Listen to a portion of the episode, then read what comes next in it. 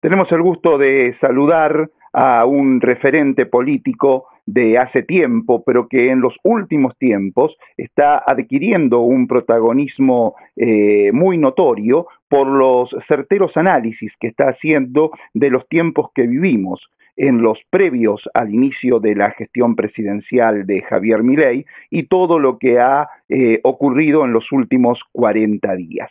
Hablamos de Guillermo Moreno, a quien le decimos muy buenos días. ¿Cómo está Guillermo? ¿Qué tal? ¿Cómo estás? Un placer hablar contigo.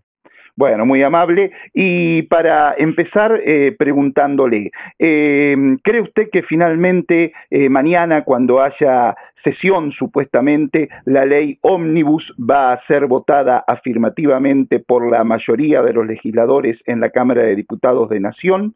Y sobre todo, si esa ley ómnibus es lo que pretendía Javier Milei, es decir, venía con eh, demasiada maleza para distraernos, y lo central que él quiere finalmente va a quedar después de los capítulos que se han retirado en las últimas horas?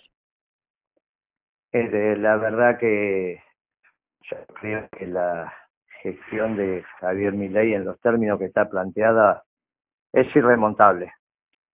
Esto es un fracaso evidente y bueno, me parece que hay que empezar a ver cómo sigue esta película. Me parece que es muy delicada la situación. Una situación delicada que entonces que se apruebe o no esta eh, ley no va a gravitar en nada. Usted ya da por eh, finiquitada la posibilidad de eh, lo que mi ley quería imponerle a la Argentina. a mí me parece que sí. Me parece que el, esquema económico que eligió es de un fracaso rotundo y la ley obviamente es un, una reflexión que se da en el marco de la política, pero es como el adorno del árbol. El árbol ya está, está muy complicado. Eh, las cuentas de diciembre fueron muy malas, las de enero van a ser muy malas. Imagínense que Hoy resulta que ni siquiera van a cobrar el sueldo no sé cuántos miles de empleados públicos porque tomaron una decisión ridícula, que los bancos no, no hagan un adelanto. Entonces, todo es todo es un, un sinsabor. Seguro, ah, seguro. Es obvio que, que agravó lo que recibió, lo que recibió fue muy malo, muy, muy malo. Pero él agravó lo que recibió y destruyó la distribución del ingreso, y, y está destruyendo unidades de producción a trocho y moche, ¿no? Se quería meter con el azúcar, se metió, metió con la industria automotriz, con el aluminio, con el acero, con los laboratorios, con las agencias de turismo, con los despachantes de aduana, se metió con todo el mundo. Va. Algunos beneficia, pero me parece que más lo que destruye que lo que beneficia. O sea que nunca vi un gobierno que destruyera tanto capital como este. Eso está muy claro, pero eh, hay una intencionalidad en la destrucción de capital que quedó, creo, expuesta en la entrevista que le hicieron el fin de semana en el orden internacional, en el New York Times, donde dice que todo lo que pueda vender de empresa del Estado lo va a hacer a la máxima brevedad posible y donde además él reclama eh, inversión, porque dice, el ajuste fiscal eh, genera aumento del ahorro. Si ese ahorro no tiene una contrapartida de inversión, aparece la caída de la actividad económica, la caída del empleo y la caída de salarios reales. Es decir, que está reconociendo en parte lo que usted está señalando, Guillermo. Mire, si él vende las empresas públicas, significa que alguien las compra. Entonces ahí no hay destrucción de valor. Cambia el dueño. Yo estoy hablando de destrucción de valor. Claro. Eh, ¿Cuánto vale la Ford Motors Argentina hoy? ¿Alguien compraría la Ford? Y no. Cuando no tiene... piba. ¿Alguien compraría las fábricas de acero argentinas? Si el acero va a entrar de China. ¿Alguien le compraría a Madane Salvar? No, no, eso está claro. que Madane viene ahora y te dice, dame dos millones de dólares que te quedas con Alvar. ¿Y vos para qué se lo vas a dar? No, claro. ¿Cuánto vale Alvar si el aluminio va a venir de la India, de China? O de...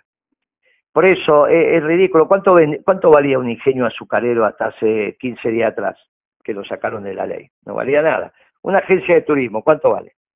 Por eso, la destrucción de valor que hizo este muchacho no lo vi nunca en la Argentina. Nunca. Y no es normal esto que está haciendo.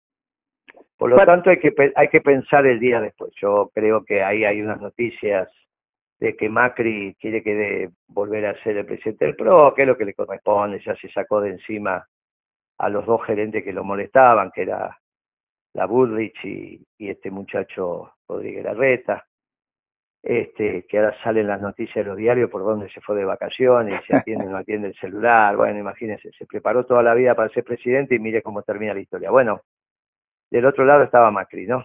Claro. Un muchacho duro, bueno, muy bien. Ahora Macri tampoco es solución. No, mirá qué contento te vas a poner porque venga Macri. No, no te vas a poner contento ya fracasó. La, lo único que te pone contento a vos que vuelva el peronismo. El peronismo se tiene que organizar, se tiene que ir reordenando. En eso estamos, pero precisamos tiempo y yo no sé si este gobierno te va a dar tiempo. ¿eh?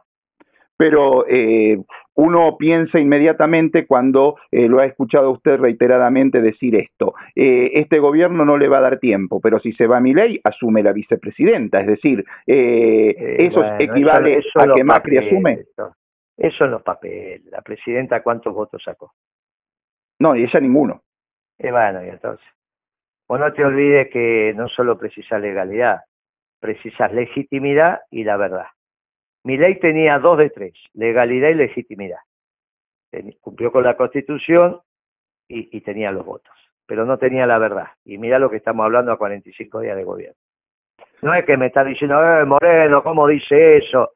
Lo que yo te digo te parece natural porque lo estás viendo. Exacto. Ahora, bueno, entonces a la, chica, yo con todo respeto, no tendrá legalidad porque estuvo en la fórmula, eh, la vicepresidenta, pero no tiene legitimidad. y, ¿Con quién va a gobernar? ¿Con, quién va a gobernar? ¿Va a llamar a cuatro amigos? ¿Con quién va a gobernar? Pero que no puedan gobernar, eh, como está usted señalando, y que sería lo factible si asumiera esta vicepresidenta eh, el Poder Ejecutivo. Eh, ¿Qué impedimento legal tendría para seguir con todo el tiempo que dura el mandato? Porque digo, legal ninguna, pero legal ninguna. Por eso los gobiernos no solo tienen que ser legales, tienen que cumplir tres requisitos: legalidad, legitimidad y tener la verdad. Te vuelvo a decir, mi ley es legal y legítimo, y estamos hablando de lo que estamos hablando. Claro.